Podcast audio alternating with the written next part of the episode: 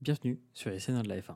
Dans chaque épisode, retrouvez toute l'actualité des sports mécaniques, des sujets sur les jeunes pilotes en Formule 3 et en Formule 2, et un débrief du dernier Grand Prix en Formule 1. On vous partage notre passion, des données, mais aussi des coups de cœur, tout ce qui nous anime à travers les sports mécaniques. On vous souhaite une bonne écoute et à bientôt. Bonsoir messieurs, bonsoir chers auditeurs, bienvenue pour le neuvième épisode de la saison 2 des Seigneurs de la F1. Ce soir avec moi Alex et Yo-Yo euh, pour débriefer bah, du Grand Prix du Canada, parler de deux sujets euh, qui nous tiennent à cœur et puis on vous débriefera un peu de notre euh, expérience aux 24 heures du Mans. Alex, Yo-Yo, comment allez-vous en ce magnifique 19 juin? Ben, Ça va, au top. Ferrari dans le top 5 et Ferrari premier au Mans. Que, que demander de plus? Une peut-être une grâce pour le Grand Prix, un, top 1, top 2. Ils auraient pu gagner. Hein, Ils pu gagner. Un doublé, ça aurait été exceptionnel. Doublé au centenaire, enfin centenaire du Mans victorieux et ensuite victorieux en F1. Mais c'est, c'est déjà quand même euh, une belle victoire pour Ferrari. Ah, tu nous en parleras. Et, et ça va? Ça, ouais, bah, moi ça va. Euh, hier on a vu un, un Grand Prix qui était pas trop mal pour une fois, avec un peu d'action quelque chose qui manquait un peu ces derniers temps. Et sinon, un très beau Grand Prix aussi au Mans qu'on a vu. Hein. Et puis j'ai vu aussi un, beau Grand Prix de MotoGP hier. Donc, euh, total. C'est vrai que euh, petite fierté française avec euh, Zarco 3 si je me trompe pas. Alors qu'en plus, il avait quand même mal commencé le Grand Prix, enfin le, son week-end de course avec quand il s'est fait faucher par Marquez dans un virage. Donc heureusement qu'il qu'il a surmonté. Mais il est, il est, solide là. Hein. Franchement, il va pouvoir. Il est quatrième du championnat. Ça... Il est en trois fois, trois fois de suite au top 3. Ah oui, oh bah, c'est un peu le Alonso de, de la MotoGP là. C'est ça. Mais il est français. Mais il est français. Bon, euh, Alonso, il a un peu toutes les nationalités, à force. Euh, très bien. Bah écoutez, euh, on va pouvoir commencer avec euh, un petite, euh, petit débrief du Grand Prix du Canada. Donc, euh, on revient un peu sur les paris pour le Grand Prix du Canada. Et c'est Alex, il me semble, Alex pour un point qui, qui remporte les paris sur, sur ce week-end. tu avais mis Verstappen, Leclerc, Alonso. Donc, du coup, tu avais Verstappen de bon. Et Alonso qui était dans le top 3, mais pas à la bonne place. T'avais quand même mis Leclerc. Dommage pour Yo-Yo qui avait mis Stroll troisième. terrible. Mais euh, Pérez, on aurait pu y croire. Hein. Franchement, à un moment, euh, il remontait quand même pas mal. Puis bon, moi, j'avais mis un, j'avais essayé de croire en Ferrari un peu plus haut, mais euh, ça n'avait pas marché. Et je, je récolte quand même quelques points. Mais on verra avant de finir ce, cet épisode avec nos pronos pour l'Autriche. On verra où on en, où on en sera. Euh, du coup, qu'est-ce qui s'est passé au Canada? Beau Grand Prix, comme vous le disiez. Euh, le top 10 avec euh, Verstappen, Alonso, Hamilton. Ça fait plaisir quand même de revoir aussi ces deux-là s'affronter dans le top 3. Leclerc Sainz, pour la plus grande fierté d'Alex. Pérez, 6 qui a quand même fait une belle remontada. Albon, septième. Alors là, la fierté, ça y est, Williams n'est plus dernier du championnat constructeur. Et alors là, je peux vous dire qu'aujourd'hui, j'étais mais dans une joie intense. Euh, et Albon, en plus, qui a fait combien? 58 tours avec les hard, c'est ça? Hard, ouais. Donc, euh, sacré perf. Hein. Surtout avec un, le fond plat de la Williams, euh, c'est quand même beau. euh, et euh, qu'est-ce qu'on a aussi? Bon, On a Ocon. Euh, Ocon qui n'a pas réussi à doubler euh, Albon, malgré de nombreuses tentatives au, fur des, au fur et à mesure des, des tours. Stroll et Bottas qui complètent le top 10 parce que Norris a été pénalisé de 3 places, je crois. Enfin, ou du coup de 5 secondes, ce qu'il fait 13e. Yes, tout à fait. donc c'est ça. messieurs, quelle note donneriez-vous euh, sur 10 euh, à ce Grand Prix? Et euh, est-ce que pour vous, c'était un beau Grand Prix auquel on a assisté, auquel on a assisté bah, ce week-end, dans sa globalité? Je donnerais la note de 8, voire 9 en qualification et euh, 6,5 en, en course. Pourquoi? Parce qu'on a une super qualification. Il a, il a plu. Euh, où on est, euh, c'est sec. Et euh, dans les 5 dernières minutes, il commence à pleuvoir. Malheureusement, Leclerc s'est fait piéger par son, son ingénieur qui n'a pas fait la même bourde lors de la course. Mais c'était hyper intéressant de voir surtout la domination, pour une fois, sur un circuit d'une Williams versus Verstappen, de voir tout en bleu ciel plutôt qu'en bleu foncé. Ça faisait euh, très plaisir à voir. Et puis de toute façon, c'est le Canada, j'ai envie de dire, il, pleut à chaque qualif, donc ça fait, euh, c'est hyper intéressant de voir ça. Euh, et le Grand Prix, en toute honnêteté, je mets, une note un peu plus faible. Pourquoi? Parce que je trouve qu'effectivement, il y a eu le train-train quotidien, même si on avait quelques belles batailles qui étaient dans l'ensemble midfield, qui étaient super intéressantes. Mais je trouve que je, me, je vais baisser cette note à la fin parce que le dernier tour a été extraordinaire, mais on a à peine vu quelques moments, puisqu'encore une fois, les caméras ne sont pas euh, vraiment euh, centrées sur le midfield, alors qu'en soi, euh, c'est là où il y a toute la bataille et toute la beauté de ce sport. Donc, note un peu décevante pour ma part. C'est ce qu'on se disait avec Yo-Yo. On n'a même pas eu les images de fin de cette bataille qui s'est passée au côté midfield. Donc, donc point négatif là-dessus pour, pour la F1. Ouais, je comprends, je comprends. Mais euh, ça, c'est un truc qui revient souvent. Tu parlais des, des qualifications. On a l'impression qu'on est toujours plus hype, limite, par les qualifications que par la course elle-même maintenant. Euh, Est-ce que toi, en ce moment, c'est un peu le cas? Tu te dis, bah, le rendez-vous des qualifs, je le manque pas. Mais alors, la course, je peux peut-être manquer euh, euh le, tout le milieu, euh, juste voir le début et la fin. Tout à fait. Je pense qu'on en revient toujours à la même conclusion. Ça dépend, sauf si il y a eu euh, justement un événement extérieur tel que la pluie, tel qu'un accident ou peut-être encore une fois un écureuil qui vient percuter euh, une monoplace. Petit, euh, petit clin d'œil pour le Mans. Mais euh, là, c'était les petites marmottes qui avaient sur le circuit du Canada qui regardaient toutes les, les fins passées. Mais, euh, mais sinon, effectivement, je trouve que les qualifs sont beaucoup plus passionnantes quand il y a aussi la, la météo qui vient, qui, vient, qui vient en jeu. Parce que, je prends l'exemple de Ferrari, euh, bah en fait, tu as, des écuries qui préfèrent s'élancer lorsqu'il reste peut-être 10 minutes, et donc du coup perdre 10 premières minutes en, même temps, à voir un petit peu ce qui se passe, attendre que la piste aussi se réchauffe. Sauf que c'est un pari assez risqué parce qu'il peut pleuvoir dans les 10 minutes restantes, là où en fait, dans les 10 premières minutes, tout se passait très bien, ce qui est un petit peu le cas.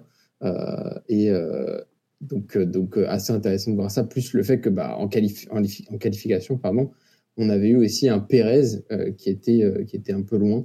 Donc, donc c'est, ça peut rebattre un petit peu les cartes. Euh, tu vois, Verstappen euh, premier et Nico Hülkenberg deuxième, c'était, enfin, deuxième, il est parti cinquième, mais c'est, toujours plus intéressant de voir un petit peu du challenge. Et euh, donc, du coup, peut-être des personnes, on s'y attend pas du tout en qualif, comme Hülkenberg qui lâche une P2 de, de où, de nulle part. Et bon, après, ça se transforme pas en course, mais c'est plus intéressant. Je trouve que ça met en avant d'autres personnes dont on parle un peu moins, côté senior et même côté Formule 1. Ah non, mais t'as as raison. Après, en plus, on est les plus grands défenseurs un peu du midfield, hein, comme, tu le, comme tu le mentionnes. Euh, moi, je suis même dans le bottom field, si on, si on peut dire. Même si là, je suis content d'être euh, qu'on soit septième avec, euh, avec Williams. Mais euh, tu parlais des animaux, et d'ailleurs, il y a. Vous me corrigez si je me trompe, mais euh, c'est euh, Verstappen qui a conduit avec des restes d'un oiseau pendant toute la course, bloqué dans les étriers, je crois, ou dans la partie aération du pneu. C'est ça. Et euh, il, a, il, a, percuté un oiseau.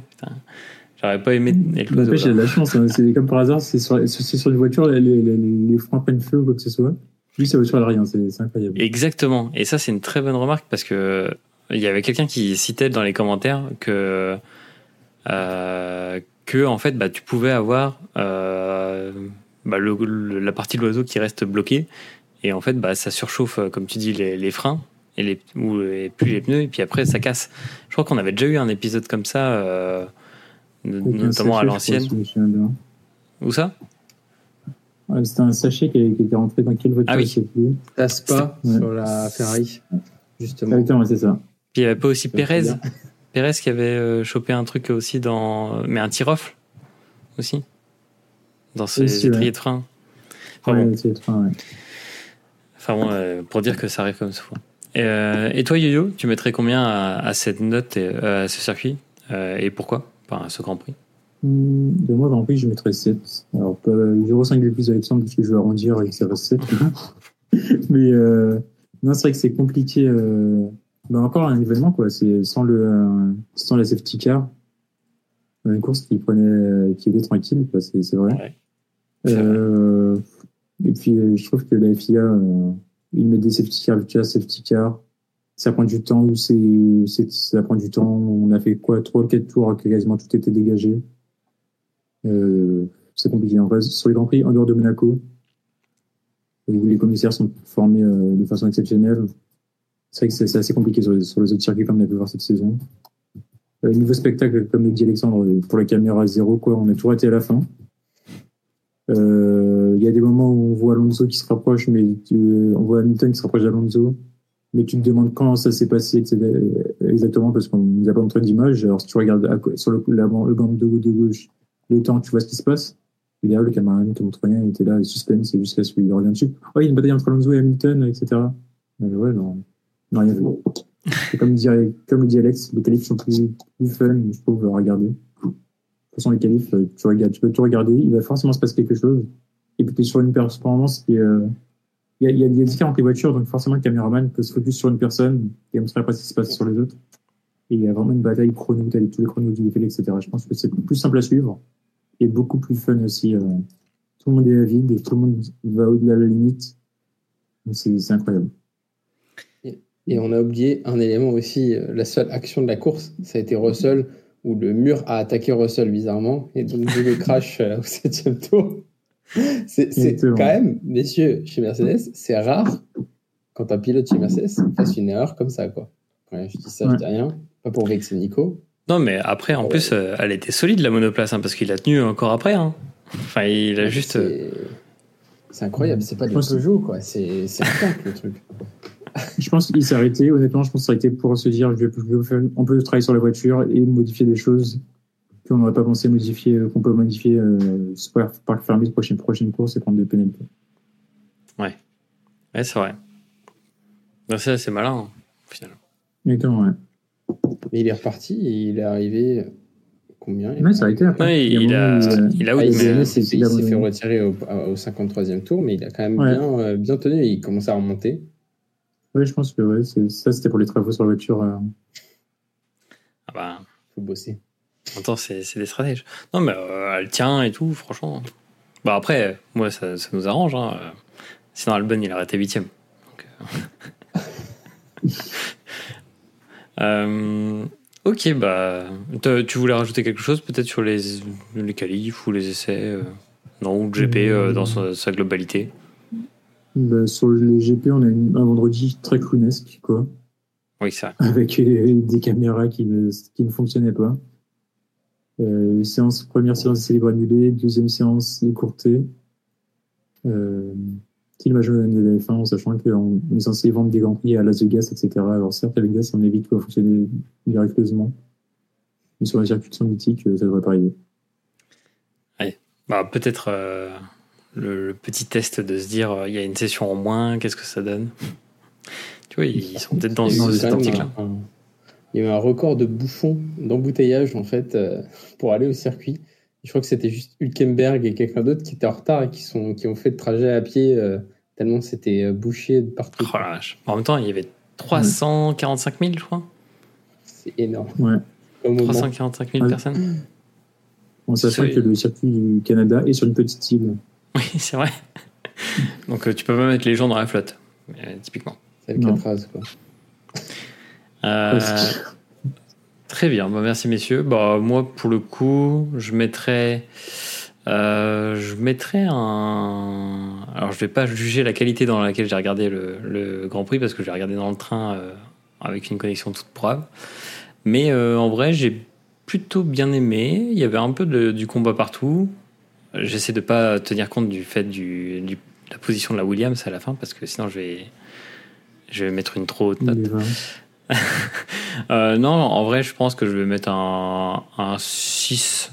Je suis un peu sévère parce que vraiment la qualif euh, était, était plutôt hype. Mais la course, je trouve, c'est encore un peu en deçà. Moi, il y a un truc qui, me frustre un peu, c'est et c'est une discussion radio que j'ai que j'ai entendue. Je pense qu'elle est passée aussi à la télé sur sur comment Alonso qui demandait à plus faire de lift and coast. donc le lift and coast, c'est relâcher relâcher l'accélérateur pour éviter de freiner trop fort et repartir trop fort. Ça permet d'économiser aussi un peu d'essence. Euh, enfin, déjà beaucoup d'essence pour une F1. Euh, et, d'arriver du coup avec euh, le réservoir avec un litre, minimum un litre. C'est le, litre un peu qu'il faut pour que la FIA valide, valide votre arrivée au, Grand Prix. Et je trouvais ça dommage qu'on on en soit arrivé là, qu'il il faut calculer aussi avec ça. Euh, à travers tout un circuit, tout un Grand Prix, alors qu'il y a des batailles en jeu, parce que c'était un moment décisif et c'est pour ça que Alonso l'a demandé, c'est qu'il pouvait revenir sur euh, Verstappen. Au-delà de défendre sur Hamilton, il était à 2 à deux secondes et demie et il pouvait revenir. Donc, euh, je pense que. Ouais. Je suis pas d'accord avec toi. Je pense que euh, Verstappen était tellement à l'aise qu'il aurait pu accélérer et mettre 30 secondes à tout le monde. Par contre, je pense qu'il y avait plus peur d'Hamilton derrière, Hamilton derrière lui que. Justement, il y a eu Horner qui a dit à mon nez, bon bah accélère un petit peu la cadence euh, Verstappen parce que Alonso remonte et il lui a mis genre littéralement une seconde ligne autour. Euh, Exactement, autour. ouais. mais Alonso avait dit où il a dit qu'il voulait gagner cette course. Et quand Alonso le dit, c'est qu'il veut la faire. ouais, ouais, mais il peut le gagner par rapport aux autres, mais pas par Verstappen. Oui. Il y a voiture qui Verstappen actuellement. Ouais, non, mais ouais, t'as peut-être raison. Enfin, je sais pas, moi je l'ai senti plutôt comme ça, tu vois. Je l'ai ressenti comme ça. En fait.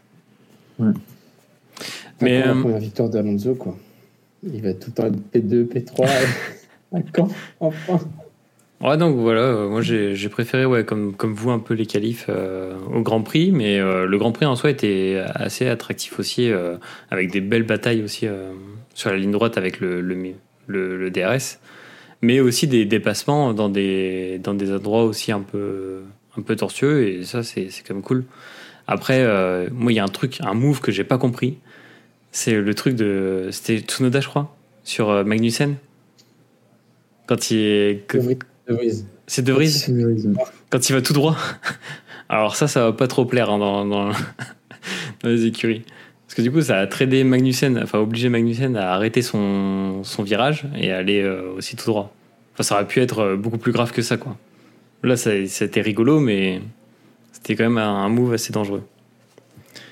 Mais euh, contrairement à ce qu'on disait euh, lors du précédent épisode, où on avait parlé bah, du coup des, des pronostics pour, euh, pour le Canada, bah, en fait, il n'y a pas eu trop de, de gêne du vent sur l'ensemble des monoplaces. C'est venu à certains moments, mais il n'y a pas non plus de contre-perf.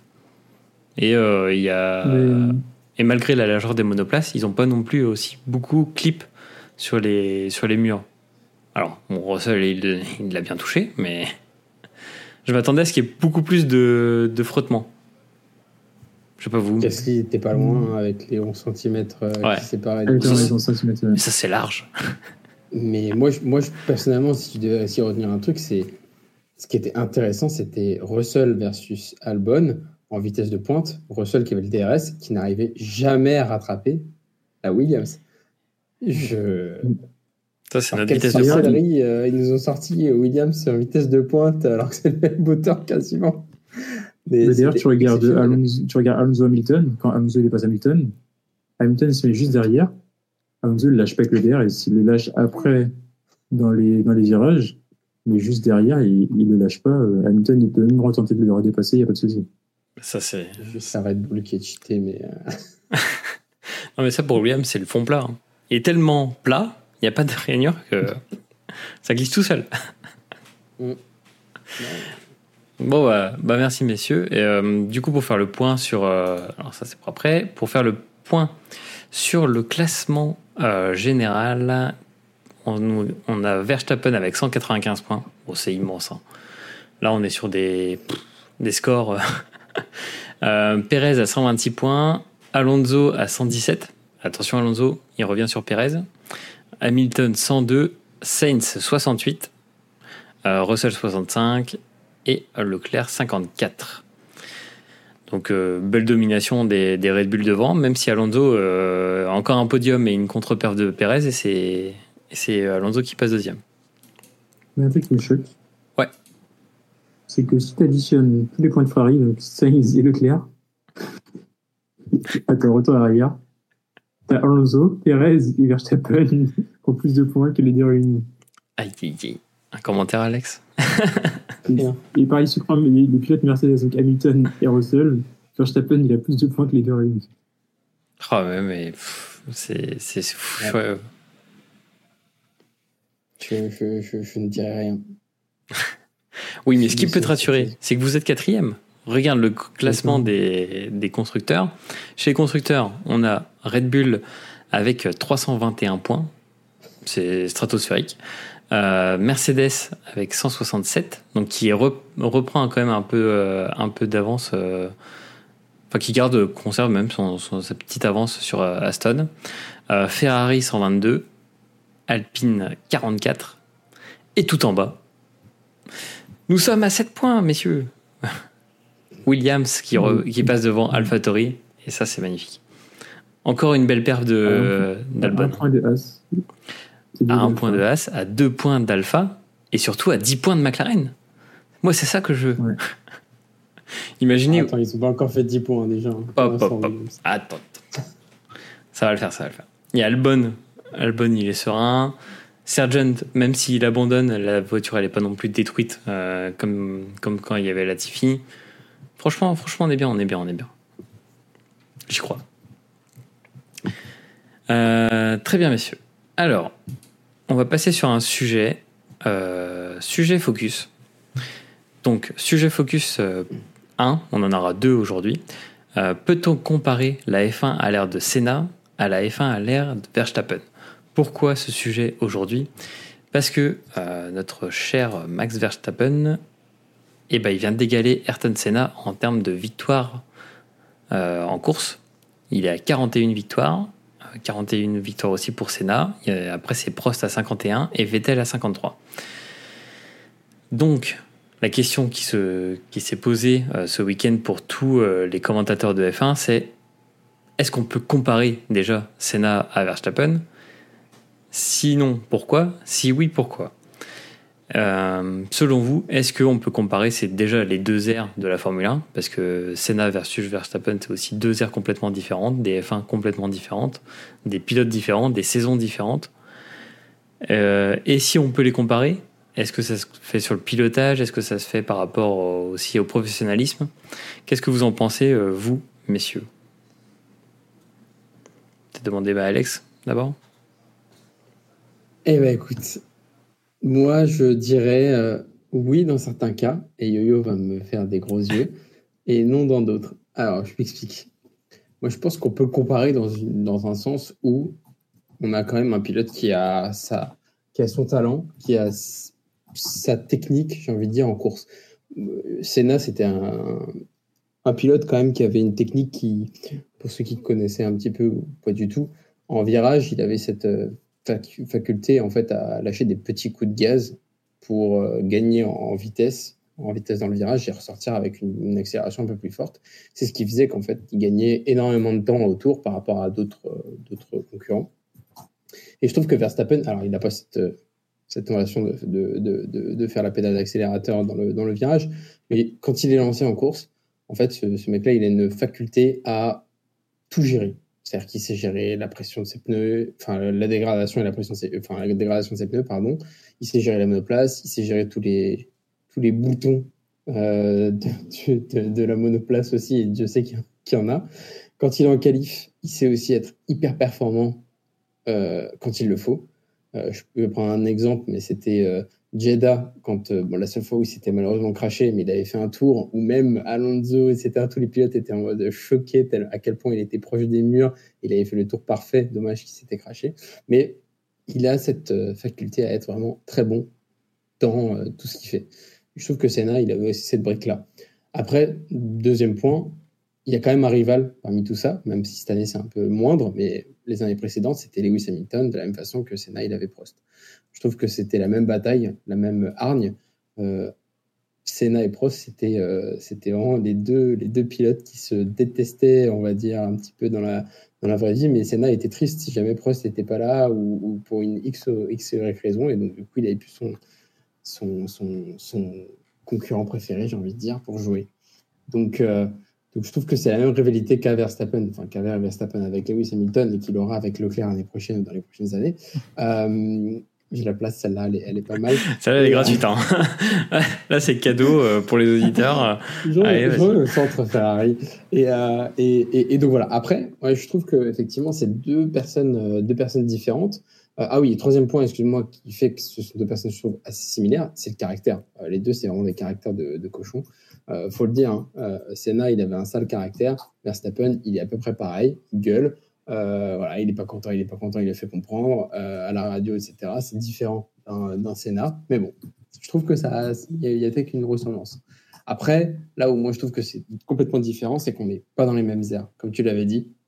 Aujourd'hui, en fait, c'est, j'ai envie de dire, il n'y a pas une monoplace qui est plus compliquée à manier que l'autre ou autre, mais Aujourd'hui, je trouve que la difficulté quand tu passes de F2 à F1, enfin je pense, alors j'ai jamais fait ce, ce move-là encore une fois les amis, euh, mais ne serait-ce que de passer de peut-être euh, piloter en F2 comme en F3 où tu te concentres vraiment sur la monoplace, à F1 où tu dois gérer tes pneus, euh, apprendre tous les boutons qu'il y a sur ton volant, etc., gérer tout ça, enfin bref, c'est l'enfer, c'est plus, euh, c'est en plus dans le F1 manager que dans le management, management de ta voiture et dans la conduite, là où en fait à l'époque Ayrton Senna c'était vraiment en mode, bon bah écoute mon gars, je te place dans la monoplace, tu dois bombarder, y arriver premier par tous les moyens, mais bon, à peu près des moteurs équivalents derrière toi. C'est vraiment le pilotage qui fait la diff.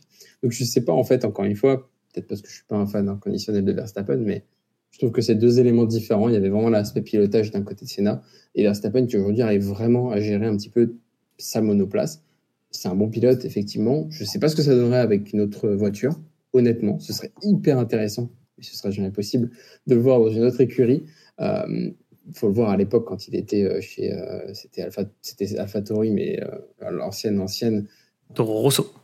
Toro Rosso merci. Euh, Toro Rosso comment oublier. Et, et, et il avait quand même cette faculté à être à être bon mais encore une fois la monoplace faisait que c'était pas la folie non plus. Donc du coup ça joue énormément comme un Lewis Hamilton en, en, en Mercedes. Donc je trouve que sur ces aspects là ils sont complètement différents euh, encore une fois, on l'a jamais vu dans une autre monoplace que chez Red Bull, parce que même Toro Rosso appartenait au groupe, donc en soi, on sait pas ce que ça pourrait faire dans une Ferrari ou dans une euh, Mercedes, mais c'est deux éléments bien distincts, quoi, selon moi. Ok. Et je laisserai Yo-Yo me contrer euh, sur tous ces éléments-là. Bah justement, on va, laisser, on va laisser la place à, à Yo pour, pour contrer peut-être mm-hmm. ces arguments. On ne sait pas, hein, parce que ce qu'il faut rappeler, c'est que Verstappen n'a connu que l'ère hybride. C'est aussi euh, peut-être une, euh, une, donnée à, à mentionner. L'air hybride, c'est euh, moteur thermique plus hybride pour faire aussi l'explication à nos auditeurs. Alors que Senna, bah, du coup, c'était full thermique. Ce que Ferrari a, un peu de mal à maîtriser. au Mans, on, on, on, va rien dire. Oui, non, ça. Donc, Yo-Yo, pour toi, Verstappen versus Senna, même ère ou est-ce que c'est comparable ou pas Alors pour moi, c'est deux sports totalement différents. Alors la seule chose qui sont, similaires, c'est les pilotes de F1, ils ont le caractère. Mais sinon, la F1 d'hier et la F1 d'aujourd'hui, c'est deux sports totalement différents. Et je pense qu'Alex le démontrait bien il y a quelques secondes en expliquant ben, que le pilote d'aujourd'hui, c'est plus un pilote qui est sur la technologie, alors que le pilote avant, c'est un pilote qui était axé sur le pilotage. Alors il a ses pneus à tenir. Il veut aussi tenir son essence parce qu'il y a une stratégie au niveau de l'essence aujourd'hui. Euh, c'est vrai qu'Alonso, hier, euh, je pense qu'hier, c'était vraiment pour problème de calcul. Les calculs n'étaient pas bons, comme diraient, comme certains. Mais euh, en soi, tu as ton essence gérée, tes pneus à gérer, ta voiture avec laquelle tu te battais, qu'il fasse beau ou qu'il pleuve. Euh, limite, s'il neigeait, ils auraient, ils auraient été sur la piste, alors qu'aujourd'hui, on est là, drapeau jaune, safety car, on attend, il n'y a pas de Grand Prix. Donc, ces mecs étaient vraiment fous à l'époque. Les assistances étaient réduites. Euh, d'ailleurs, on peut voir quand Schumacher il est il est revenu, il a, il a pris sa retraite, il est revenu. Il a pris quasiment un mois à démarrer sa Mercedes. Donc un mois pour démarrer une voiture, alors que tu es un ancien pilote de F1, tu as gagné 7 titres, c'est euh, même compliqué. Euh, il y a aussi, euh, après il y a Senab, hein. on peut voir aujourd'hui les voitures sont sécurisées, les pilotes. Alors certes, il y a des incidents, des accidents, mais les voitures sont plutôt safe. Zou l'année dernière qui se crache comme ça à l'époque, je suis pas sûr qu'il en sorte vivant. Pareil pour, pareil pour Gros Grosjean. Donc c'est vrai que de ce côté-là, je me dis que les pilotes à l'époque étaient vraiment fous pour montrer en F1. Aujourd'hui, euh, certes, ils sont encore fous, mais un, peu moins.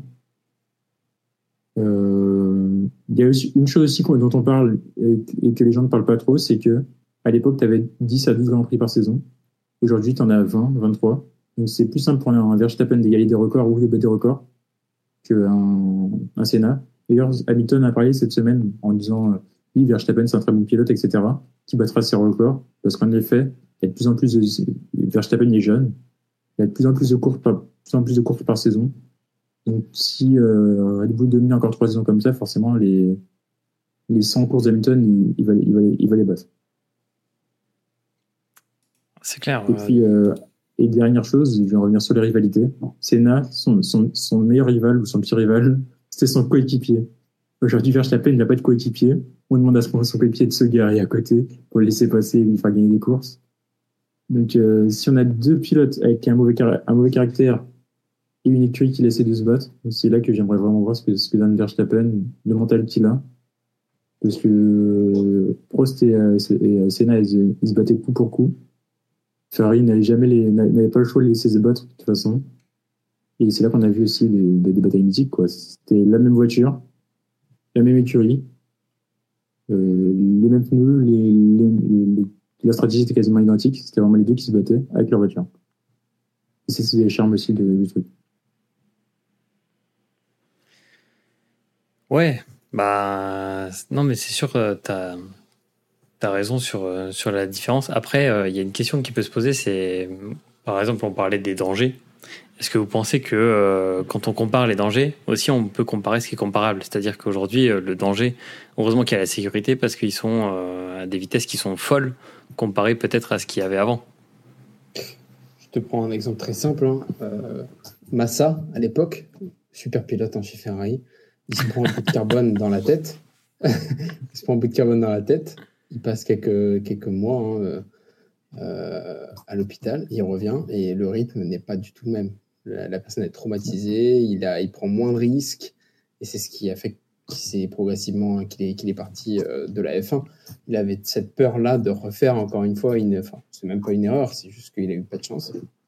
Et ça l'a traumatisé. Et du coup, en fait, enfin, les stats le prouvent, hein, si, on arrive à retrouver les stats, mais euh, il, il, perdait énormément de temps par tour une fois qu'il était revenu en Formule 1. Il n'y a que euh, limite Niki Loda qui arrivait à retrouver un, une force ah, malgré son, son accident euh, lorsqu'il était revenu, mais ça n'a pas duré très très longtemps. Et tu l'as bien dit, Yo-Yo, euh, Schumacher, il est revenu, il est arrivé chez Mercedes, il s'est dit oulala, c'est quoi cette monoplace? C'est quoi C'est tout? Mais euh, il n'y a pas que le pilotage dans la vie maintenant. Eh ben oui, eh, écoute, hein, c'était. c'est ça. Hein. Comme, comme quand même Alonso était revenu, était chez Ferrari, à l'époque de l'hybride, où Ferrari la voiture, c'était, je pense, la pire voiture qui existe sur Terre euh, aujourd'hui. Elle faisait l'understeer et l'oversteer en même temps. C'était insupportable. Je ne sais pas comment il a fait pour tenir deux, saisons comme ça. Mais et en fait, il était complètement perdu. Quoi. Il a fait une saison d'IndyCar et il s'est dit c'est, beaucoup plus simple en fait, IndyCar. Après, il est revenu. oui, après, bah après c'est deux zéros aussi complètement différents de, de la technologie et, et euh, normal que ça, que ça évolue. Après, est-ce qu'il y a est-ce que vous pensez qu'il n'y a pas aussi un syndrome un peu de la nostalgie? Où du coup on se souvient de, ces pilotes-là qui ont été en fait à jamais les premiers à tester des trucs de, de fou furieux C'est peut-être aussi un peu, un peu ça, c'est comme en rallye, on parlait euh, des fois du WRC. Bah, en fait, on a le souvenir euh, des catégories dans les années 80 où c'était mais nos limites. Et du coup, il y avait des. C'est là où il y avait les, les Audi, euh, les Audi Quattro qui fonçaient à balle, euh, mais c'était hyper dangereux. Et en fait, on en a un peu une Madeleine de Proust, mais on oublie tous les, tous les accidents, toutes tous les morts qu'il y a eu, tout, et aussi bah, tous les défaillances un peu techniques qu'il peut y avoir. Est-ce qu'il n'y a pas aussi un peu ça? Ce sentiment un peu de nostalgie euh, et qu'on l'aura peut-être après. C'est-à-dire qu'on dira Oh, tu te souviens, euh, Verstappen? C'était un bon petit jeune. hein. Et puis après, il s'est fait dépasser que- par Leclerc. hein. Après, je pense que c'est pas forcément une question de nostalgie, c'est vraiment qu'à l'époque, tu avais vraiment l'impression d'avoir des pilotes. Tu vois, comme euh, les- en fait, les générations qu'on cite là actuellement, tu vois, le groupe B, par exemple, c'était en WRC. Euh, on a pu avoir cette, époque-là en, en WEC, et là, on en F1. Mais c'est, à l'époque, on a vraiment l'impression d'avoir des pilotes. Il n'y a pas de technologie. Et ça faisait vraiment, c'était vraiment la personne qui était derrière son volant qui faisait quelque chose. Je pense qu'aujourd'hui, tu enlèves cette technologie, tu laisses les pilotes se battre, les, voitures sont équivalentes. Moi, je demande pas plus, tu vois. Après, ce qu'ils en font, les salaires sont payés. Je n'en demande pas plus. C'est vraiment des pilotes, tu vois. Après, la sécurité, c'est normal. Et tant mieux que ça évolue. Mais moi, tu me donnes, tu, tu permets d'avoir des voitures qui, c'est des gens qui s'amusent et tu regardes quelque chose, un grand prix qui t'intéresse sur 70 tours. Tu sais qu'il y a la stratégie, mais aussi la bataille. Mais t'es content. Alors que là, on est là, on regarde. Alors, la stratégie, c'est intéressant. Mais avant tout, ce qu'on veut, c'est des pilotes, tu vois, des gens qui vont oser dépasser, qui vont pas attendre, oh, ben, je vais attendre que l'autre ravitaille, faire l'undercut, je vais accélérer un petit peu. Euh, ou je vais attendre qu'il y ait une pénalité ou râler parce qu'il y a une pénalité. Tu vois, à l'époque, j'ai jamais tu aurais des pilotes qui râlé parce qu'il y a une pénalité, euh, parce un petit aileron qui se balade. Oui, ça se fait. En gros, c'est là où ça se fait sur des, des détails. C'est ça que tu. C'est ça. Ouais. Alors En fait, après, c'est la, la- la requête de l'équilibre, hein, j'ai envie de dire. Oui. On perd un petit peu ce côté équilibre. Regarde, en karting, tu, tu commences Exactement. en karting, tu es égal. Tu pars en F3, allez, tu es égal aussi. Voilà. F4, F3, tu es égal. F2, tu commences à avoir quelques petites différences parce que tu n'as pas la même motorisation, le même budget, la même équipe. Et F1, tu as un écart mais considérable. Là où, en fait, même toi, et je me dis que c'est peut-être aussi le futur, hein, si toi qui joues, euh, Nico, à Assetto Corsa Competition en GT3, et Verstappen également, c'est la même classe. C'est juste ton setup qui fait la différence, mais tu as une puissance qui est assez similaire. C'est juste en mode euh, ton réglage, etc. Mais les batailles sont tellement intenses. Où je prends un exemple, des compétitions sur euh, Gran Turismo ou quelque chose comme ça, où tu les vois, les, les champions, c'est de la même qualif. Et les mecs se collent vraiment, et c'est en fait, ouais. ils tournent à deux dixièmes au tour chacun, euh, et c'est complètement fou parce que c'est à équivalence. Si demain tu mets, euh, bon bah écoute, euh, écoute Nico, moi demain je pars avec euh, 200 chevaux de plus ou juste deux, un, un, aileron qui m'apporte euh, 37, che- 37 chevaux ou euh, euh, 200 kilos d'appui aérodynamique et toi tu prends le reste, bah, effectivement c'est vrai que c'est moins plaisant quoi. non, mais c'est sûr. Mais après, on peut se faire aussi un peu l'avocat du diable en disant que les innovations, en fait, tirent vers ça et ça va nous amener après à notre sujet 2.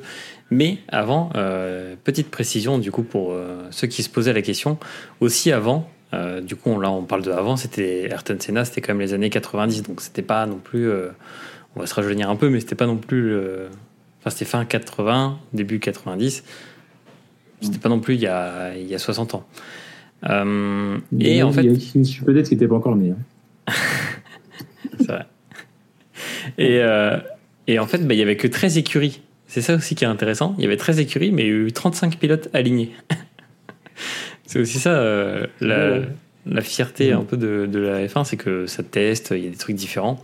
Et il y avait euh, 16 Grands Prix, je crois, j'ai compté tout à l'heure. 16 Grands Prix, et c'est Alain Prost qui avait gagné, par exemple, je crois, en 93. Donc, par exemple, si on prend le championnat 1993, comme ça, ça fait 30 ans d'écart, par exemple, avec le 2023. Et ben, en fait, Alain Prost gagne avec 99 points, sachant que une victoire c'était 10 points. Donc, Voilà. et aujourd'hui, c'est- une victoire c'est 25 points. Et euh, C'est le meilleur tour? Allez. plus un tour, si, euh, plus un point pardon si tu fais le meilleur tour. Et en plus, Non, je euh, pas à l'époque, ça. de quoi? Ça n'existait pas le meilleur tour à l'époque. Non, justement, euh, Non, non, cette, année- cette aujourd'hui- année en 2023. Ah ouais, Il y a des exactement, points, ouais. Plus la sprint, si jamais il y en a. C'est ça. Et là, aujourd'hui, et avant, tu avais aussi que les 5 premiers qui marquaient des points. Donc là, ça veut dire que les Ferrari auraient, marqué 1 et 2 points. si on compare là. Ouais, plus soir, on est passé à 5, et après on est passé à 8, et après on est passé à 10. C'est ça. Donc en fait, euh, aujourd'hui, on est à 10 plus le meilleur tour, avec 25 points pour le premier. Alors qu'avant, il fallait les enchaîner. hein. Et Prost, et, et donc Prost était à 99 points, 73 pour Senna, 69 pour euh, Damon Hill. On, on oublie euh, un très grand pilote, euh, Damon Hill. Et en fait, bah, tu vois que c'est ric-rac, hein, parce que ça fait, ça fait quand même pas beaucoup d'écart. Et il manquait pas plus de, de Grand Prix parce qu'il y avait Ayrton Senna qui remontait à la fin. Et en fait, c'est là où tu te rends compte que l'abandon faisait très mal. Que tu, tu- ou alors la, c'est ça. Et la sixième place, t'avais de quoi être dégoûté aussi. hein. Tu termines sixième. Et du coup, est-ce que c'est pas aussi ça le- qui peut être salvateur, c'est-à-dire de revenir à un système euh, où il y a moins de points, euh, ce qui fait qu'il y a des batailles beaucoup plus intenses? Il y aura toujours ce gap euh, de coût qui est trop important Ouais, je avec pense, la technologie. Tu aurais, déjà les mêmes pilotes auraient des points, on serait à beaucoup de points. Un pilote à zéro point. Ouais. Et Williams, on- regarde, tu leur as mis 0 points aujourd'hui. Oui, mais tu sais, euh, c'est long, une saison. 0 0 Du coup, il est nostalgique. Il a vu Williams, il s'est dit à l'époque. Williams, oui, on non mais Ouais, ouais. là, là, vous, vous me tirez champion Williams Renault, voilà, il y a quoi? En 93 Euh, non, mais en vrai, euh, ça, bah, ça ouvre le, le- le sujet pour, euh, pour d'autres euh, d'autres focus euh, au cours de la, de la saison. On verra euh, où on en est avec euh, Verstappen à la fin de la saison. Ok, bah merci messieurs. Sujet très, quand même très intéressant euh, de comparer aussi les, les airs, parce qu'on sait qu'il y a, on parle souvent de l'air hybride et tout ça. Donc euh, j'espère que ça a éclairé de, de nombreux de nos, auditeurs. On va pouvoir passer au sujet d'après. Sujet focus numéro 2 les futures innovations en F1, qu'en pensez-vous? Donc, je vous en cite une par euh, excellence parce que euh, il y a eu une vidéo de Vettel euh, aujourd'hui qui euh, s'inscrivait pour une, une exhibition de son biocarburant. Donc, c'est des e-fuel qui permet en fait de, grâce à l'énergie qui est en trop euh, en production d'électricité, de fabriquer du fuel. Et en fait, c'est des procédés chimiques où il y a de la séparation et derrière, il y a du, du fuel qui peut être utilisé. Qu'est-ce que vous en pensez? Est-ce que euh, ça va révolutionner la, la F1 dans le futur? C'est-à-dire, est-ce qu'on va rouler propre Et ensuite, comme d'habitude, est-ce que ça va propager ces innovations bah, au domaine de l'automobile tout court Euh, Est-ce que vous avez d'autres innovations en tête? Est-ce que vous pensez que l'innovation a encore son, son mot à dire en, en F1 où on, on est full orienté thune? C'est un très beau mot de fin. Parce qu'on est orienté business? Bah, C'est un peu ça quand même. On, on se pose la question. Ah, moi, j'ai envie de dire qu'on est dans une ère où il faut innover. hein. Euh, ça fait longtemps qu'on n'a pas eu d'innovation.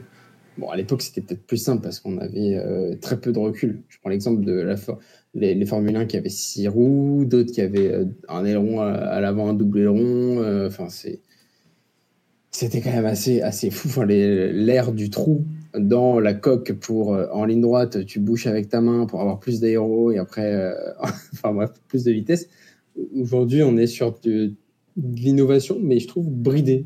Je reprends encore une fois l'exemple de ce début d'année, Ferrari qui arrive aux essais.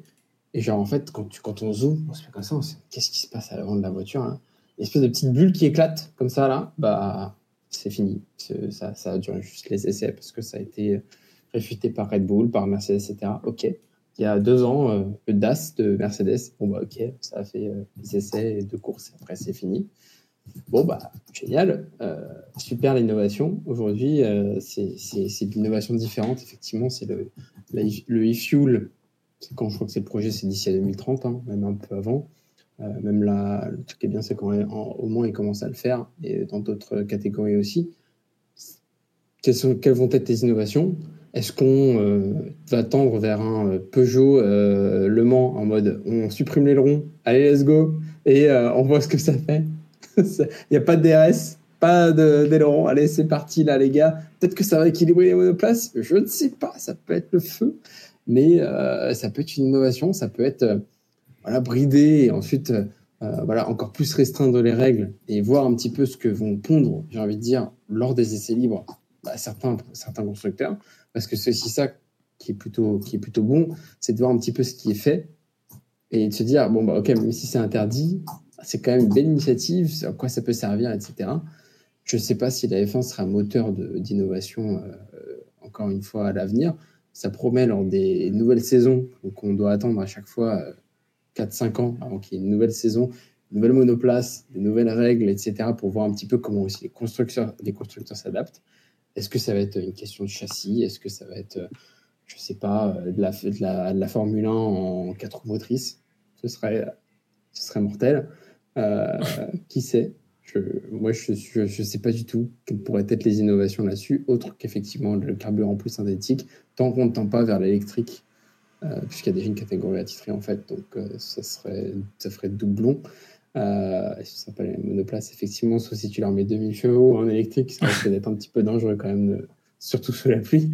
Euh, mais moi, franchement, je serais pour l'innovation radicale, en mode on impose une règle, on leur dit écoute, vous devez arriver avec euh, un petit truc qui sort euh, de, l'ordinaire ou je sais pas quoi, ou, une petite, un petit pop sur la voiture, euh, je sais pas, une petite, petit aileron sans limite ou quelque chose comme ça, quoi, pour tester. Et se dire bah, écoute, est-ce qu'on fait une Peugeot ou est-ce qu'on fait comme tout le monde globalement? C'est la question. Ouais, enfin, les, questions, les questions vont se poser, mais c'est vrai que quand tu dis, ça fait longtemps qu'on n'a pas eu des, des innovations autorisées. Et je pense qu'il y a encore, on voit pas tout parce qu'en test, ça doit y aller. Mais si on peut citer déjà des innovations qu'on profite aussi au quotidien, grâce à la F1, bah c'est l'ABS. Il y a l'antipatinage. Donc déjà, c'est déjà aujourd'hui deux quand même euh, trucs phares dans les voitures. Euh, il est on a le Halo aussi qui n'existait pas euh, pour la F1, pas, pour, pas les voitures. Pas pour les voitures. le DRS aussi maintenant qui existe. Le DRS. Le DRS. Sur la GT3 RS, bien oui. Exactement, Il y a la coque carbone, donc tous, les éléments aussi en carbone sur les, les voitures un peu plus sportives, l'assistance électronique sur les volants, euh, les freins, euh, le système de récupération d'énergie cinétique. Ça, c'était quand même pas mal. Et ça a été pensé aussi pour les voitures électriques, qui permet de récupérer des, de l'énergie quand on freine. Euh, les moteurs atmosphériques, suspension active, Enfin, quand même, là, on est sur des grosses innovations. Boîte de vitesse semi-automatique. Et c'était, je vais conclure là, parce que c'était un sujet qu'on abordait aussi avec euh, d'autres personnes en off. Mais as, en fait, on se rend pas compte que le sport mécanique, et là, j'englobe tout, c'est-à-dire euh, F1, euh, MotoGP, endurance, GT. Bah, en fait, ça a beau être décrié, c'est quand même les, les seuls sports où en fait tu peux avoir l'innovation qui profite à tout le monde. Et est-ce que en fait, bah, on a perdu un peu ça en, F1, de l'innovation qui profite à tout le monde? Parce que quand il y a eu euh, l'ABS, c'était pas forcément un... C'était plus euh, aussi une question de sécurité. Et grâce à ça, tout le monde en a profité derrière. Moi, j'ai bah, je prends l'exemple du Mans aussi. Hein. Là, le Mans, juste avant, avant que Hugo réagisse, on a eu la, la parade avant le démarrage, la, la, future voiture du Mans qui roule à l'hydrogène c'est complètement fou. Juste de voir, de se dire, ah, effectivement, elle peut faire un tour. C'est quand même long. Hein, c'est quand même 13 bandes. Il faut aller les faire à l'hydrogène. Et c'était quand même, c'est quelque chose d'autre, quoi. C'était, ça a pas fait de bruit. C'est quelque chose, quoi. Oui, non, mais c'est sûr. Après, il faudra voir toutes les innovations qui peuvent venir. Et est-ce qu'on ne serait pas aussi dans une ère où on pourrait dire, c'est tout chousse en F1, vous venez avec ce que vous voulez? Ça pourrait être ça. Du coup, Yo, tu voulais rajouter quelque chose sur le. Ouais, alors moi j'ai envie de te dire qu'on est assez bridé en F1. Euh, enfin, en termes d'innovation actuellement, on est plus sur les questions de finances. Pour plusieurs, plusieurs réponses, euh, plusieurs éléments. Tout ce qui est déjà euh, test, aujourd'hui tu as de moins en moins d'essais. Euh, ce qui montre qu'avant, ben, tu pouvais faire des tests en soufflerie, des tests sur des circuits réels. C'est bête, mais c'est les circuits réels, c'est ce qui représente aujourd'hui plus en plus la route. Quoi. Euh, avant, à l'époque, euh, tu reviens 50, 50 ans en arrière, Renault et Peugeot allaient sur le circuit de Linas Moleri, faire des tests avec leur F1, les voitures qu'on a tous les jours, pour optimiser le mieux, voir ce qui était possible et réalisable sur euh, nos voitures du quotidien. Pareil à Maranello, euh, quand tu regardes Ferrari, à l'époque, euh, aujourd'hui, moi j'ai regardé la présentation de Ferrari, c'était en novembre, un truc comme ça, ou janvier, je sais plus. Quand tu regardes le circuit Maranello, aujourd'hui, c'est un circuit quasiment à l'abandon. Le machin, euh, il y, a des trous partout, etc. Alors qu'à l'époque, c'est un circuit qui était lisse. Et justement, ça permettait de tester les voitures, savoir ce que les voitures avaient vraiment. Et là, on parle de Ferrari qui produit des voitures de série limitée euh, à un coût assez élevé. Euh, et deuxième élément plus récent et plus criant, c'est le refus de, Michelin donc, euh, de répondre à l'appel d'offres de la F1 parce que euh, la F1 souhaite des pneus dans un certain cas des charges, alors que Michelin souhaite proposer des pneus certes discrètement, mais qui, euh, avec des innovations pour le futur. typiquement ce qui est réalisé, qui est réalisé en wet. Donc les pneus pluie sont top. Et c'est Michelin. Donc ça fait plus de 25 ans que Michelin gagne les 24 heures du Mans. en, en, catégorie principale, donc LMP1, Hypercar. C'est vraiment incroyable. Et je vais prendre également en Formula E. Donc certes, les petits voitures c'est pas ce qui me passionne le plus. Mais aujourd'hui, ils proposent des pneus en Formula E qui permet de rouler qui, qui pleuve ou euh, qui, qui fasse des slicks et des mi-slicks et mi-pluie. Ouais. Et ça tient, pourtant les voitures vont à 200 km/h dans, dans les rues de chaque ville. Ça tient, au niveau des gradations, c'est optimisé. Donc c'est vrai que moi, je trouve que la F1, ça se dégrade de plus en plus. Alors certes, on va à Las Vegas, tout ça, il y a des on sur Netflix, mais derrière, c'est la faculté principale de la F1 se perd. Même si pour automobile, comme disait Alex, on était au 24 heures du mois, quand on regarde 100 ans, 100 ans, c'est rien. Tu regardes toutes les innovations qu'on a eues. Les voitures d'aujourd'hui, les, voitures, les, les, les, premières voitures qu'il y avait au Mans, les voitures qu'on a aujourd'hui, les voitures que nous on a au quotidien également, en 100 ans, il se passait plein de choses. Et on parle, comme dit Alex, d'hydrogène. Et l'hydrogène, je l'ai vu, alors certes, elle a encore 4 je l'ai vu une dernière au Mans, elle était en ELMS, donc elle, mm. elle participait avec les autres concurrents. Certes, tu as 3 ou 4 secondes d'écart avec les, les, voitures thermiques, mais à terme, une fois que ce sera développé, ce sera incroyable. Donc, certes, il manque le petit bruit, la petite odeur d'essence, ce qu'il faut, mais. Oui, on, niveau, niveau ça on rappelle qu'à l'époque, euh, en F1, on pouvait aussi euh, on pouvait euh, recharger en fuel si je puis dire, euh, enfin, on pouvait faire le plein directement euh, dans un aérostand qui donne des situations assez quand même dangereuses où avais, euh, ça, débordait sur la, sur, les, sur la monoplace et ça prenait feu d'un seul coup. Hein. Après, ouais, certes, après, tu vois, on l'a encore en, dans quasiment toutes les catégories thermiques, tu vois, en, en, GT quand c'est en endurance, c'est ravitaillement. En, en IndyCar et NASCAR, c'est plus impressionnant, tu vois, les mecs rechargent T'as toujours un mec avec sa petite, euh, son petit pistolet à eau là qui, qui, qui lance un petit jet d'eau pour repartir. Donc ça montre qu'on peut le faire. Tu vois, c'est en F1, certes, on est plus frileux, etc. Mais euh, ça, ça, apporte du spectacle et on peut toujours le faire. Sachant que le e-fuel, c'est du e-fuel. Alors, pour moi, c'est quelque chose qui sera utile à, au sport auto. Après, dans la vie de tous les jours, c'est impossible. Le coût de l'e-fuel, on déjà, on, paye déjà 2 euros quasiment. Le coût de l'e-fuel, euh, à l'heure actuelle, c'est impossible d'avoir le fuel sur les voitures actuelles. En tout cas, ça sera intéressant de voir euh, Sébastien Vettel faire euh, le tour du Number Green euh, avec une monoplace, une ancienne monoplace. Je crois qu'il va prendre une, une, Red Bull, je crois, de 2008 ou, ou quelque chose comme ça. Et il va faire le tour en, e-fuel. Ça sera intéressant de voir. Donc, je crois que c'est le 9, 9, septembre sur le Number Green que ça sera testé. vous On l'a vu de toute façon, on a vu ce que ça donnait du fuel. Hein. Au Mans, les voitures elles sont toutes équipées de fuel. Toyota, c'est Ah, ok. Donc c'est que de l'e-fuel. Partenariat. Ouais, exactement. Bientôt sur les GT Series aussi, bientôt. Ouais. Bon bah. Et ouais, Toyota, ça fait, ouais, ça fait 3 ou 4 ans que justement Total leur propose que des e-fuel. Il n'y a pas d'autre énergie en, ah, déjà stylé. Mais pour la F1, ça serait quand même intéressant de voir euh, sur un moteur euh, aussi puissant, voir si ça produit, euh, si ça développe autant. Surtout sur le Nord. ouais. Parce que le Nord, c'est incroyable. Euh, vous vouliez rajouter quelque chose, messieurs, sur, euh, sur les innovations techno euh, Ou on a fait un...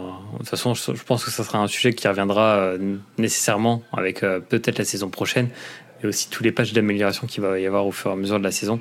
C'est vrai que là, on a, on a vu sur le, Grand Prix du Canada des micro-optimisations qui apparaissent à l'œil nu, mais ça fait des fois beaucoup juste un trou pour l'aération au niveau de l'aéro et tout ça, donc ça peut vraiment faire la différence. Est-ce que vous avez encore quelque chose en réserve? Moi, je dirais juste un euh, truc qui m'avait choqué aussi, c'était, euh, bon, on verra, ça, va, ça fera transition avec notre sujet de finale, mais c'était aussi qu'aujourd'hui, tu as plus cette, cette façon et cette manière de toucher une voiture. Je prends l'exemple, les voitures sont chargées en électricité. Donc en fait, tu as aussi un aspect qui est, qui est différent dans le sens où en mode, tu pas la place à l'erreur, tout est relié électroniquement. Donc en fait, tu as aussi une marge de manœuvre qui fait que le pilote il est dans son univers, il ne doit pas toucher. Euh, le, tu peux plus mettre ton essence et arriver, mettre ton bras d'essence, toucher quelque chose. C'est, tu dois faire super attention. C'est limite, c'est une œuvre d'art en fait la, la Formule 1. Il y en avait une là, qui était sur Paris, euh, qui était exposée tout le week-end. J'ai pas le temps d'aller la voir, mais celle de Lewis. Mais euh, Mais en fait, c'est vraiment une œuvre d'art. Et effectivement, quand tu es chargé en électricité, tu pas tout sauf envie de toucher en à la voiture. Je ne sais pas si plus tard, on va essayer de résoudre cet élément-là, mais ça peut, euh, ça peut aussi permettre l'innovation, le fait qu'il y ait toute cette électricité autour d'une voiture qui peut peut-être être utilisée pour quelque chose. Pourquoi pas? Mais moi, pour revenir sur ce que tu dis, c'est vrai que ça pour moi, j'ai l'impression que les voitures vont être plusieurs plus, tu vois, en mode sexe. Euh, typiquement euh, fermé, tu vois, comme tu dis, on peut pas tuer une voiture euh, électrique. Euh, quand tu regardes, il y aura également tout ce qui est euh, hydrogène, qui est ultra dangereux. On pourra pas tuer les voitures également. Et d'ailleurs, je pense que les stands, il faudra faire quelque chose pour les stands également, parce que l'hydrogène, tu peux pas laisser les voitures les unes à côté des autres comme on fait actuellement. Et limite, c'est une bombe. Les voitures sont des petites bombes, typiquement, donc c'est compliqué. Euh, et donc, les, les, les paddocks comme on connaît actuellement vont changer. Eh ben, affaire à suivre parce que ça va quand même être intéressant de, de voir toutes ces innovations et aussi bah, à qui ça pourra profiter aussi dans le futur. Euh, là, on vous a cité quand même pas mal d'innovations technologiques que vous profitez aujourd'hui grâce au sport automobile et particulièrement grâce à la F1. Donc, ça sera intéressant de voir tout ça. Euh, très bien, messieurs. Maintenant, en route vers l'Autriche. Un très beau Grand Prix qui nous attend en Autriche. Je sais pas si comme vous, euh, enfin comme moi, pardon, vous aimez euh, le, Red Bull Ring, mais en Autriche, mais quand même assez stylé, avec des perturbations aussi euh, météorologiques qui peuvent arriver. Tu sais pas comment. T'as un nuage qui apparaît comme ça, et d'un seul coup il pleut. Je crois que c'était il y a deux ans ou un truc comme ça où, il faisait grand ciel bleu et d'un seul coup, bouf, averse, tu sais pas comment, qui était même pas, qui était même pas visible sur les radars. Ça, c'est quand, même, euh, mm. c'est quand même fou. Euh, alors, Grand Prix d'Autriche, en route vers l'Autriche. C'est un circuit quand même qui date de 1970, 71 tours à parcourir sur une distance de petit. Ouais, petit circuit, 4 km 3. record du tour par Sainz en 2020 avec 1,05. Bravo, euh, bravo Sainz. Euh, avec trois zones euh, du coup de DRS. Une sur la partie, euh, la partie ligne droite des, stands. Une autre sur l'énorme ligne droite qui va jusqu'au fameux virage 3 qui est un peu en épingle. Et là où il y a quand même pas mal d'accrochage. Et après, ça réenchaîne sur la deuxième, la deuxième ligne droite qui mène jusqu'au 4, où je crois où là où une Ferrari avait brûlé, non Il me semble L'année dernière C'est de Sainz, ouais. Ils ont réussi à quelle la voiture. Ah oui, le, le fameux. Parce que le circuit est quand même en pente. En pente, oui. Effectivement, arrêter une voiture, compliqué. Donc on va passer. on va passer au... à ce que vous attendez pour ce Grand Prix. Est-ce que vous avez des espérances? Est-ce que euh, ça peut être un circuit qui rebat un peu les cartes euh, de la domination Red Bull? Qu'est-ce que vous en pensez? Qu'est-ce que vous attendez pour le Grand Prix d'Autriche? Messieurs Pour moi, partir c'est simple. Euh, après, ouais, c'est un circuit qui est rapide, des lignes droites. On peut avoir quelques petites batailles. de ce côté-là, ça va être cool de ce côté-là. Je sais que c'est compliqué sinon euh, de faire des régimes euh, Ouais, donc les paris vont être assez assez, direct. en fait, on réfléchit pour la troisième place sans savoir qui, en sachant qui, qui va se battre pour soit Alonso, soit Hamilton. Mais sinon, euh, les deux premières places, s'il n'y a pas de souci, on sait déjà qui sera premier. Ok. Donc là, là, pour vous, c'est un circuit euh, comme, les, comme le début de saison, quoi. Ça va être une domination Red Bull. Ok. Alex, tu vois quelque chose de différent? Est-ce que Ferrari peut espérer euh, tirer son épingle du jeu ici? J'adore Ferrari, mais là, c'est vraiment. Euh, même si Sainz a fait le meilleur tour, la voiture, elle est pas du tout au top euh, en termes de vitesse de pointe et, d'agilité. C'est pour moi, c'est effectivement, c'est Red Bull, c'est chez eux, sur domicile. Les quelques années, peut-être qu'on avait un Norris qui pouvait faire plaisir avec la McLaren, mais la McLaren cette année, c'est pas exceptionnel. Par contre, ce que tu as sur ton t-shirt, why not? Ouais. Vu la vitesse de pointe qui m'avait choqué côté Williams, ça peut faire plaisir. Ah, mais est-ce qu'elles est sont assez, longues, là, les lignes droites? Parce que la ligne- les, lignes droites, elles sont pas aussi longues qu'au Canada. hein. Je pense qu'on Bah, pareil, la- ah ouais, on a deux belles lignes droites. Hein. Mm. En vrai, t'as, Ouais, la montée, t'as l'impression que c'est une ligne droite qui elle est en virage à ligne droite, mais. Ouais, mais elle monte. tu penches. Ouais, elle monte. Ah, notre front plat, il fait que glisser. Il, il va pas monter. Ouais, mais l'avantage, c'est sur la glace, en fait. Exactement. Ok. Ah bah vous, vous me surprenez parce que là moi j'étais dans une euh, j'étais dans une philosophie où euh, j'étais full Mercedes là. Alors, pas du tout. Alors, moi, c'est vraiment. D'ailleurs, le meilleur tour, retour du tour en, en, en course a été réalisé par Max Verstappen. Mm. Ouais. En 1.7, avec une moyenne de vitesse de 231 km/h. Quand? L'année C'est dernière Leclerc qui imposé l'année dernière aussi. Euh, ouais, l'année dernière, ouais. Ouais mais bon. Ah, je sais pas. Si tu veux, l'année dernière, c'était Charles Leclerc. Ensuite, Verstappen à 1 seconde 5. Ensuite, 41 secondes derrière, Lewis et George Russell 58. Alors, ouais. Oui mais moi je, je crois aux modifications qui sont apportées là. Je les sens plus véloces. euh, Quand tu vois hier la course d'hier et que tu as Verstappen qui, euh, qui, qui n'accélère même pas, on lui accélère une émission de demi à Alonso. Tu vois que derrière, euh, il y a tout un boulet un peu derrière. Et du coup bah quid de Alonso? Vous, pensez pas que là-dessus il peut se faire plaisir? Le père Fernando? Parce que j'ai un, j'ai un Euh, argument aussi. Il y a de la, il y a pas, faut pas oublier, les amis, qu'on a practice, qualif, sprint shootout, Oui. sprint Eh oui. race. C'est un format je me assez spécial. le, le, le, le premier virage ou le deuxième virage là, quelque chose qui se passe, un petit, un petit Bottas là qui pousse, oups, qui pousse, ça fait petit train-train là comme ça et ça pousse un petit Perez qui pousse et Verstappen et tu vois, bon, Ce serait beau, franchement. pour la sprint, Sérieux, pour la c'est sprint, uniquement, pour la sprint. Pour le sprint. Mais Ouais. en vrai, moi j'ai un autre argument contre Red Bull. C'est le nombre de dépassements de pistes qu'ils font. À chaque fois, ils sont assez ric-rac sur euh, les dépassements de pistes euh, sur des circuits de ce type-là, où tu peux aller quand même un petit peu au, large. Bon, là, il y a des virages où ça pardonne pas parce que c'est direct gravier. Mais je sais pas, tu vois, l'année dernière, c'était le problème. Le dernier virage, quand tu arrives en pente et pour la ligne droite des stands, tout le monde se faisait piéger sur ce, sur ce, sur ce circuit, à cet endroit-là, parce que il- la ligne de piste était euh, quand même assez restreinte. Et je sens que la Red Bull, elle peut aller attaquer ces, ces trucs, euh, ces zones-là, et je verrais bien un petit chrono de 10 litres, hop, et après, euh, bloqué dans le train-train, il remonte pas. Non, elle est trop fumeuse, ma théorie. Vous avez le droit de dire oui. Non, mais- Quand tu regardes Red Bull, cette Ah. saison Red Bull, ils ont gagné sur tous les circuits. Ouais, ouais. Trop les circuits, ils ont fauté. Mais laissez-moi espérer. Non, par contre, contre, bien Espagne, euh, vrai.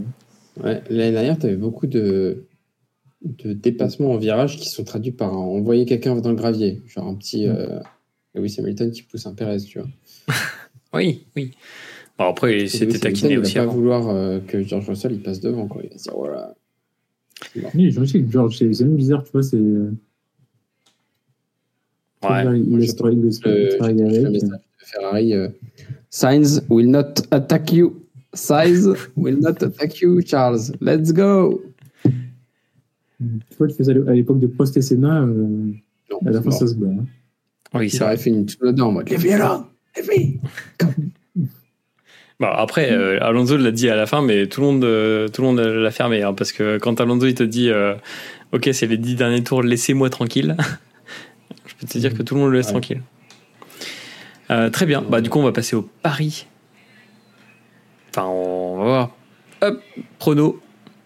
Qui c'est qui commence C'est Yo-Yo. Prono pour l'Autriche Alors, ben, je vois la logique, hein. Verstappen, Perez. Ok. Et après, je vois bien Hamilton prendre la place d'Alonso, quand il faudrait changer. Ok. Donc, euh, sans podium pour le père Fernando. Yo-Yo. Tac, Alex. Je vais mettre Verstappen, Alonso. Parce que je me dis qu'il est toujours sur une bonne lancée. P2, là, c'est bon.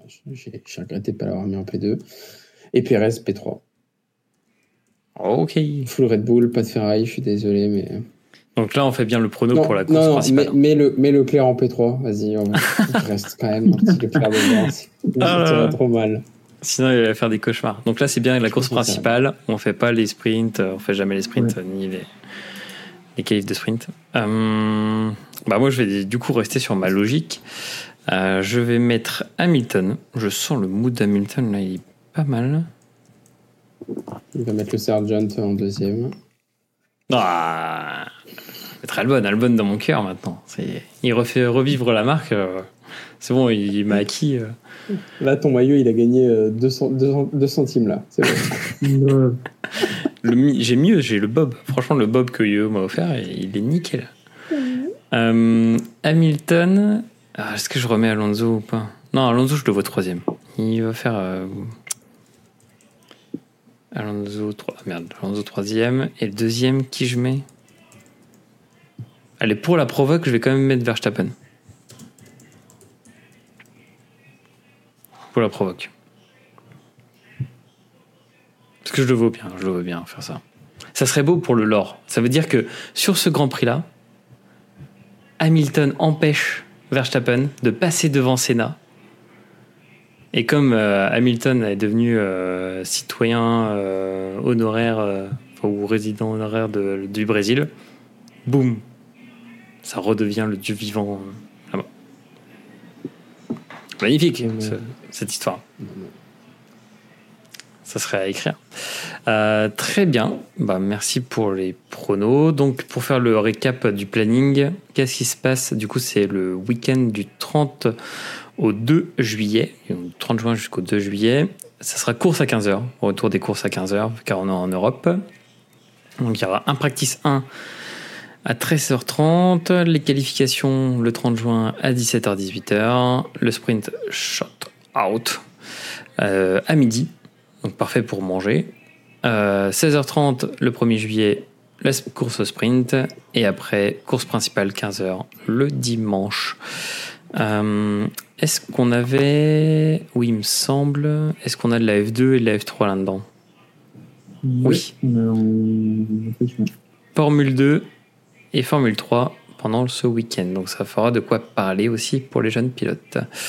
Très bien, bah merci messieurs pour ce débrief et euh, tout ce que vous en avez pensé. Euh, plus, est-ce que vous avez quelque chose à rajouter? Petit plus sur, ce, sur tout ça, sur tout ce qu'on vient de parler en F1 Mhm. Non, on euh, Ferrari, euh, toujours P4, P5. On fait la même stratégie qui est un petit peu douteuse au début, euh, j'avoue, euh, du Canada, de fait de partir en médium. Mais bon, ça a payé. Merci. Merci Ferrari. Merci Frédéric Vasseur. Ah bah, tu peux le remercier plusieurs fois. Mais après, vous allez à la fin de l'année, vous perdez euh, Laurent Mekies. Qui est... Non, mais il a, été, il a été au Mans dans le stand Peugeot, ça lui a donné des idées, il s'est dit, bon, faut pas que je fasse pareil que Peugeot, c'est bon, j'ai compris, stratégie pas exceptionnelle, faut que je me rattrape. Et voilà. Il a coaché tout. Ah, d'ailleurs, il y a une chose, on a oublié de parler, il y a une stat intéressante que j'ai vue tout à l'heure. C'est que c'était la 200e victoire d'une voiture designée par, euh, comment il s'appelait euh, Adrien Nouet. Adrien, ouais. Et oui. 200e. Quel- Et en plus, c'était la centième victoire aussi de Red Bull.